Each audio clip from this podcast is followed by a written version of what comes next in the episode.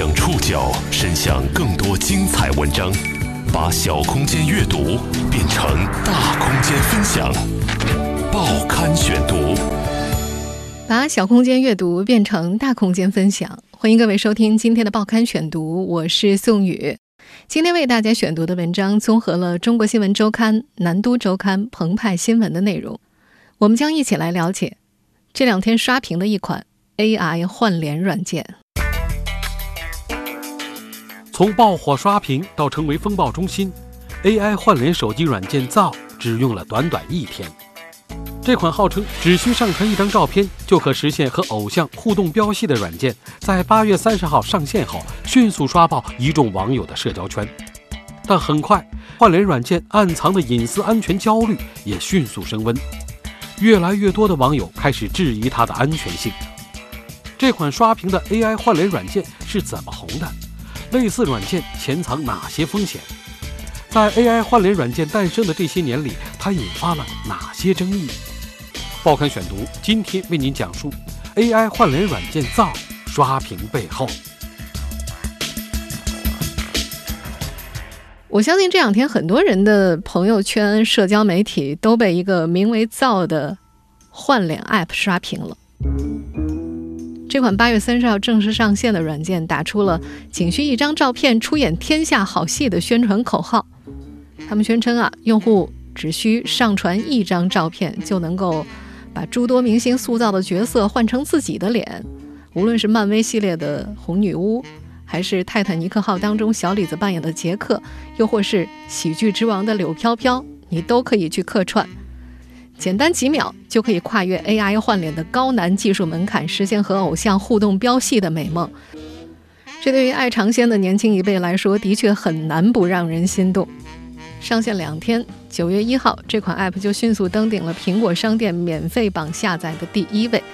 用户的火热追捧啊，甚至让他们的服务器一度宕机了。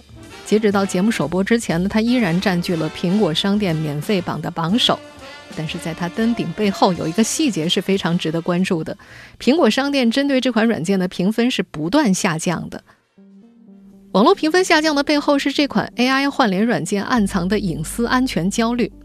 在这款软件的默认用户协议里，暗藏着霸王条款：一方面过度的攫取用户授权，另一方面也涉嫌侵犯肖像权，并且把锅甩给用户。这些霸王条款让造。没来得及享受太久的荣光，就猝不及防地陷入了隐私争议。从八月三十一号晚间开始，就有网友聚集在造的官方微博之下，要求注销账号、删除自己的本地面孔。还有用户表示，自己莫名其妙就成了权利侵犯者或者受害人，不知道注销账号之后能否保护自己的肖像权。但也有网友不畏惧风险，他们说，只要能够和偶像同框，不怕风险。这款突然火起来的 AI 换脸软件是谁开发的？它引发了怎样的争议？和它类似的 AI 换脸软件又存在怎样的安全、法律、伦理风险？报刊选读继续播出 AI 换脸软件造刷屏背后。这款名为“造”的软件，全称叫做“造缝脸造戏”。这款 App 背后的注册公司是长沙深度融合网络科技有限公司。公司的两位实际控股人呢，和社交应用陌陌密不可分。执行董事雷小亮是陌陌公司联合创始人兼游戏业务部的总裁，监事王丽是陌陌公司的董事总裁及 COO。而北京陌陌科技有限公司曾在二零一七年九月份参股，一直到今年的七月十九号才退出了股东名单。天眼查显示，长沙深度融合预留的联系电话呢是属于陌陌科技的，但是截止到目前呢，陌陌并没有对用户协议问题做出回复，而陌陌官方也并没有披露和造之间的关系。这款软件的走红其实并不令人意外，因为它的身上聚集了太多的爆款特质了。首先，它的内容来自于热门的影视作品，会让人联想起那些年玩过的小咖秀；而跟明星换脸呢，又满足了大家展现自我，顺带还可以借着电影的妆发，沉溺于自己真的有盛世美颜的假象。与此同时呢，和朋友一起表演，与偶像同台，还融入了社交功能和追星元素，这一切都撩拨着大家的兴奋感和传播的欲望。但是这款软件遭遇舆论反噬的速度之快，也着实创了纪录。在上线的第二天，针对它的质疑就迅速席卷，争议的焦点集中在它的默认用户协议里。在造最初发布的用户协议当中，隐藏着一系列霸王条款。其协议的第六条第一款规定，在您上传及或发布用户内容以前，您同意或确保实际权利人同意授予造及其关联公司以及造用户全球范围内完全免费、不可撤销、永久可转授权和可再许可的权利，包括但不限于可以对用户内容进行全部或部分的修改与编辑。这条听起来复杂又绕口的协议，也就是说，用户同意将自己的肖像授权给造，即便有一天肖像被再次转卖，也无能为力。同时，协议的第七条第七款是这样写的：若您侵害他人名誉权、肖像权、知识产权等合法权利的，造可以诉诸行政执法机关或司法机关，追究相应法律责任。若因您违反本协议或造平台的其他规则导致任何第三方损害的，您应当独立承担法律责任，并承担损害赔偿责任。造及其关联公司遭受损失的，您也应当一并赔偿。这段话翻译过来的意思是：如果有人起诉被侵犯了肖像权，造可以说技术无罪，侵权的是玩换脸游戏的用户。这些条款很快就让上一秒还在感叹科技改变生活的网友坐不住了。有网友表示说：“细思极恐啊，说不定自己哪天就成色情电影的主角了。”还有网友认为，在侵权责任方面，这家公司可以说是完美的避开了自己的所有责任。在这款软件爆红之时，都是哪些人在玩它？他们知道软件背后暗藏的风险吗？当安全风险爆出后，他们又如何看待 AI 换脸软件？报刊选读继续播出：AI 换脸软件造刷屏背后，宇航是一位年轻的网络安全行业从业者。这个女孩在八月三十一号的下午，在朋友圈一连分享了两段换脸视频。第一段是把自己的脸换到了一位韩国女明星的脸上，第二段是把自己的脸换到了一位和李现演感情戏的女演员的脸上。视频当中，李现试图为一位女孩子遮挡太阳，气氛甚为甜蜜。在第二段视频上，宇航还加了一段暗语：“现男友为我遮太阳，黑产大哥们别拿我去过人脸啊！”再发一个谢了。宇航说，他在朋友圈当中发现了这款名为“造”的神奇换脸软件，但他并不是通过其他人分享的换脸视频发现的，而是通过几篇讨论这一软件的信息安全问题的文章发现的。作为网络安全行业的从业者，他深知这些软件的风险性。但是这个女孩又说，抵不过爱臭美。记者问她，是不是会担心自己的头像信息被用在支付宝的刷脸支付上，和被 AI 合成色情网站的女主？宇航说自己抱有一种侥幸的心理，因为他发出来的视频，陌生人看不到，只有好友才可以。另一位造的用户麦麦。是一位爱玩、充满少女心、喜欢自我表达的女孩。她在朋友圈发完一段换脸视频之后，很快就删掉了。当记者找到她说明来意的时候，女孩的第一句话就是：“不说了，不说了，被坑了。”麦麦也是从朋友圈里发现了这款神器。她自嘲，和正常的那种乐于出卖隐私、换取便利的普通用户一样。因此，她根本就没有留意用户协议和隐私协议，因而对霸王条款以及潜在的危机的不确定性后知后觉。这位年轻女孩说：“如果仔细看了这条条款，以及知道这种危机的不确定性，她是不会玩的。”但是她又补充说：“不爱看这类条款是一直以来的习惯。”麦麦并不担心自己的信息泄露之后被拿去制作色情视频，她也不担心被用于刷脸支付。她对于目前的 3D 识别还是充满信心的，只是她觉得授予肖像权背后的不确定性有些令人恐惧。用户小亮。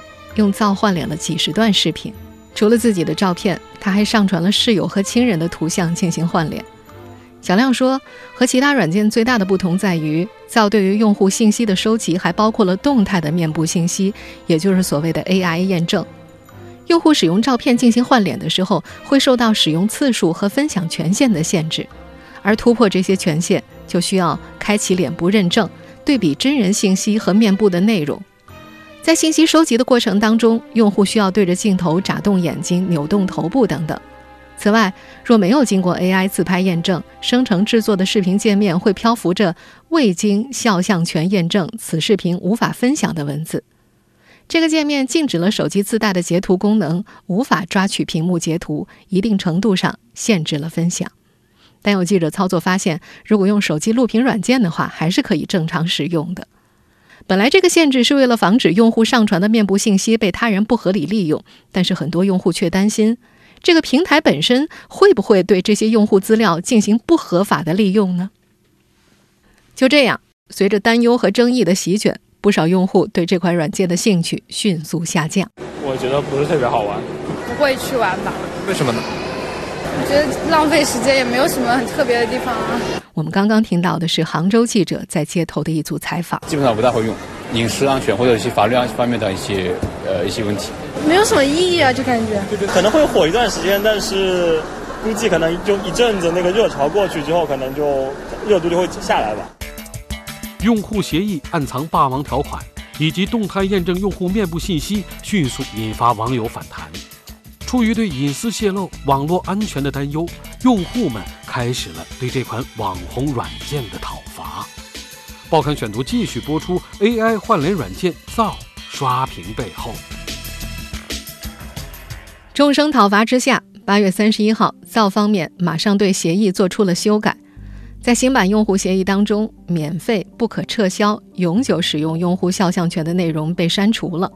在协议的开始，还增加了所谓的特别提示，称用户上传的短视频及人脸等相关内容将严格按照法律规定保留在灶上。他们表示，除非为了改善提供的服务或另行取得用户的再次同意，否则他们不会再以任何形式或者目的使用上述内容。但是，除了这段之外，侵权的那段没有进行修改。在法律界人士眼中，这家公司这样修改用户协议。没有解决任何问题。北京伟恒律师事务所一级合伙人律师李坤卫在接受《中国新闻周刊》采访的时候提到，协议修改之后，侵犯著作权、公众人物肖像权的问题依然没有解决。同时，如果用户在注销账号之后，动态和静态的肖像是否可以删除？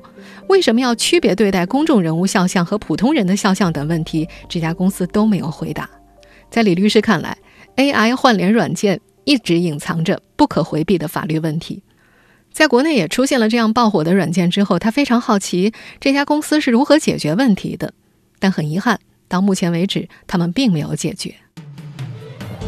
除了前面所提到的一系列侵权问题，网友最为担心的还是，既然现在人脸识别已经在支付场景当中得到应用了，面部信息泄露的话，会不会导致用户的账户被盗刷呢？我们在前面也说了。这款软件在进行所谓的 AI 验证的时候，需要收集用户的静态和动态的脸像，而静态和动态的脸像呢，是典型的生物识别信息，它是和指纹、虹膜同属敏感的个人生理特征信息。正因为其难为一般人所更改，所以被广泛应用于身份认证、交易和支付环节。如果这些信息一旦泄露的话，势必会给用户带来持久和难以消除的影响。早在上个月举行的全球金融科技峰会上，央行科技司司长李伟就曾经强调过人脸信息的重要性。人脸是非常敏感的这个个人信息，一旦泄露或者被这个这个盗取，会带来非常大的影响。在三幺五的时候讲到这个一些这个叫叫隔空盗刷的这个问题，其实就是没有。就是在支付这个环节，这个场景没有表达出主个人的主观支付的意愿。那如果说人脸支付的时候，一刷脸，这个钱就没了，更可怕。上海市信息服务行业协会秘书长陆雷在接受东方卫视采访的时候，也提出了对 AI 换脸软件的担忧。你要使用这款软件，你就要授权它，让它获取你包括需要你的动态信息。那我根据这些信息采集以后，我就可以对你的面部进行一个立体的建模。这个立体的建模就对今天一些应用面部识别作为判定你身份和行为的一些啊应用构成了技术挑战。嗯，啊，这个它能不能通过这个模拟啊变成一个真实，在技术上我们认为是有可能实现的。所以这种就可能会导致你个人隐私信息的泄露，导致你个人的一些经济上和其他方面的损失。不过很快，支付宝安全中心在八月三十一号发布公告，不管换脸软件多逼真，都无法突破刷脸支付。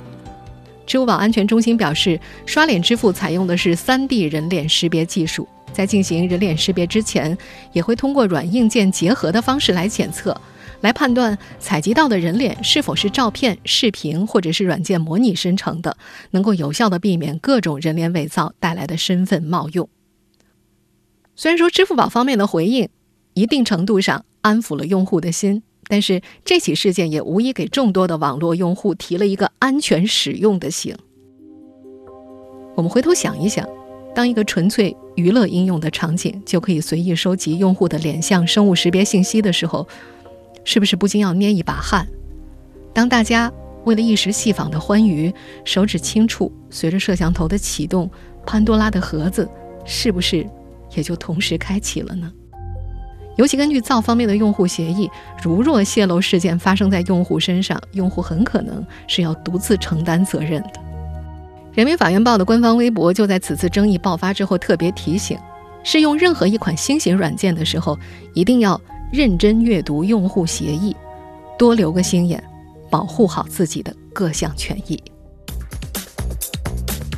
这场由 AI 换脸软件引发的争议还没有完全结束。实际上，在 AI 换脸技术诞生的这些年里，技术被滥用的情况一直在发生。尤其在近几年，AI 换脸软件在一些不可描述的领域潜滋暗长。报刊选读继续播出：AI 换脸软件造刷屏背后。AI 换脸技术本身并不新奇，这项技术在美国好莱坞已经存在了二十多年。The original plans for this station are kept there, are they not? 我们现在听到的这个片段出自2016年上映的《星球大战外传：侠盗一号》。在这部电影当中，还原了1977年上映的《星球大战四》当中总督塔金的角色。塔金的扮演者彼得·库辛早在22年前就已经去世了。特效团队为此找来一位长相酷似彼得的演员进行面部表情捕捉，然后使用计算机动画 CG 技术将塔金复活。不过，卢克斯影业和迪士尼表示，他们在制作《星球大战外传》的时候已经取得了彼得家人和产权继承人的同意。这些年，将 AI 换脸推到风口浪尖的是一系列融合了 AI 技术的假饰品。二零一七年十二月，一个名为 Deepfakes 深度伪造的用户，在美国的论坛红底网上发布了多段色情视频。他让电脑学习好莱坞女明星的图像资料，然后把女明星的面部移植到色情女主角的脸上，近乎完美的实现了动态换脸。这引发了大量的讨论和抨击。最后，这起事件是以 Deepfake 的账号被封而告终的。不过，AI 换脸。并没有就此消失。这个名为“深度伪造”的用户随后直接开源了项目代码，更多的效仿者就随之而来，甚至为了纪念他，直接用他的名字“深度伪造”来代称 AI 换脸技术。而此次在国内刷屏并引发争议的“造”，也是基于“深度伪造”的开源代码开发出来的。但“造”并不是第一个类似的软件。早在2018年1月。一个名为 Fake App 的软件就上线了，可以实现一键换脸，视频内容也是千奇百怪，包括恶搞美国总统特朗普，或者是把自己的脸贴到好莱坞明星上。虽然红底网是明令禁止换脸视频和图片在这个网站上传播的，但依然有超过九万名用户在这家论坛上传播这类视频。在国内，类似技术也曾经引发争议。今年三月初，有网友把朱茵版的黄蓉的脸通过 AI 技术换成了杨幂的脸，这一操作登上了热搜。但是很快，网友们在质疑该视频创作是否侵权的同时，更加担忧的是 AI 换脸技术因为技术门槛低而遭到滥用。根据网友爆料，在一些国外的网站已经出现了批量的以中国当红女星为主角的所谓色情视频。当这一技术朝着不可描述的方向发展，这项技术的发源地美国也开始了一些反思。今年六月十三号，美国众议院情报委员会就召开了关于人工智能深度伪造的听证会，公开谈论了深度伪造技术对于国家、社会和个人风险以及防范和应对措施。美国外交政策研究所研究员克林特瓦茨认为，深度伪造技术对于美国2020大选是具有潜在威胁的。如果放任伪造视频扩散的话，则会对美国的民主选举产生不良的影响，挫伤选民的积极性。可是就在这场听证会结束之后不久，一款名为 Deep Nude 深裸的 App 宣称能够实现一键脱衣。它再次把 AI 技术应用当中的法律伦理问题推到了前台。那款软件的操作很简单，给他一张人像照片，等待三十秒就能得到一张裸照。由于风险超出了可控范围，研发团队在产品上线几天之后就匆忙下架了产品。他们在六月二十七号公开声明，启动这个项目是出于娱乐的目的，从来没有想过它像病毒一样扩散，不希望通过这种方式挣钱。从现在开始，不再放出任何版本，也不会授权任何人使用。美国斯坦福大学计算机科学教授、百度大脑的原负责人吴恩达在推特上公开批判，称 Deep Nude 深裸是 AI 技术最糟糕的应用之一。其实，无论是在美国还是在中国，类似的 AI 换脸软件的出现都伴随着极大的争议。虽然说在很多视频网站上，这类换脸视频的浏览量和播放量都挺高的，比如在 B 站上，很多换脸视频的浏览量可以达到几十万。对于大众式狂欢制作换脸视频和发布，北京中文律师事务所律师肖斌认为，即使制作传播换脸视频仅仅是娱乐。并没有牟利的动机以及获益，仍可能对他人的肖像和名誉权造成侵犯。而此次 AI 换脸 App 造所引发的争议，则是这一领域的一次极致案例。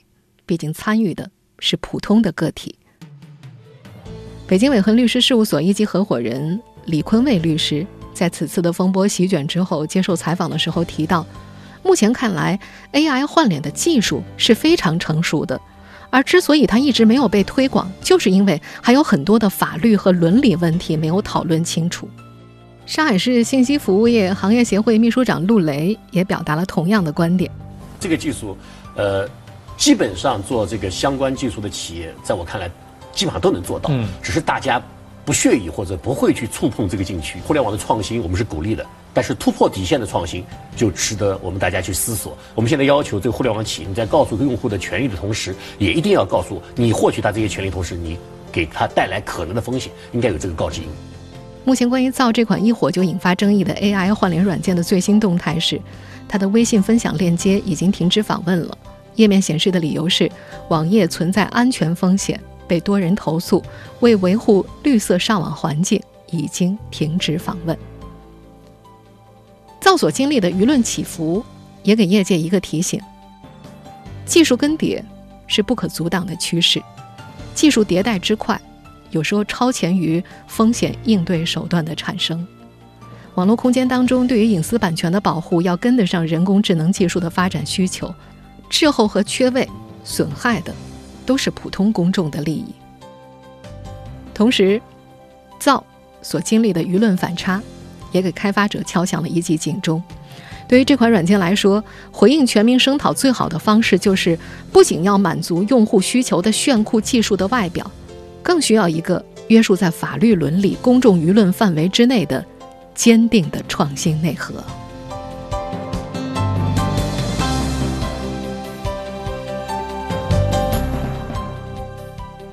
听众朋友，以上您收听的是《报刊选读》，AI 换脸软件造。刷屏背后，我是宋宇，感谢各位的收听。今天节目内容综合了《中国新闻周刊》《南都周刊》《澎湃新闻》的内容。收听节目复播，您可以关注《报刊选读》的公众微信号“宋宇的报刊选读”。我们下期节目时间再见。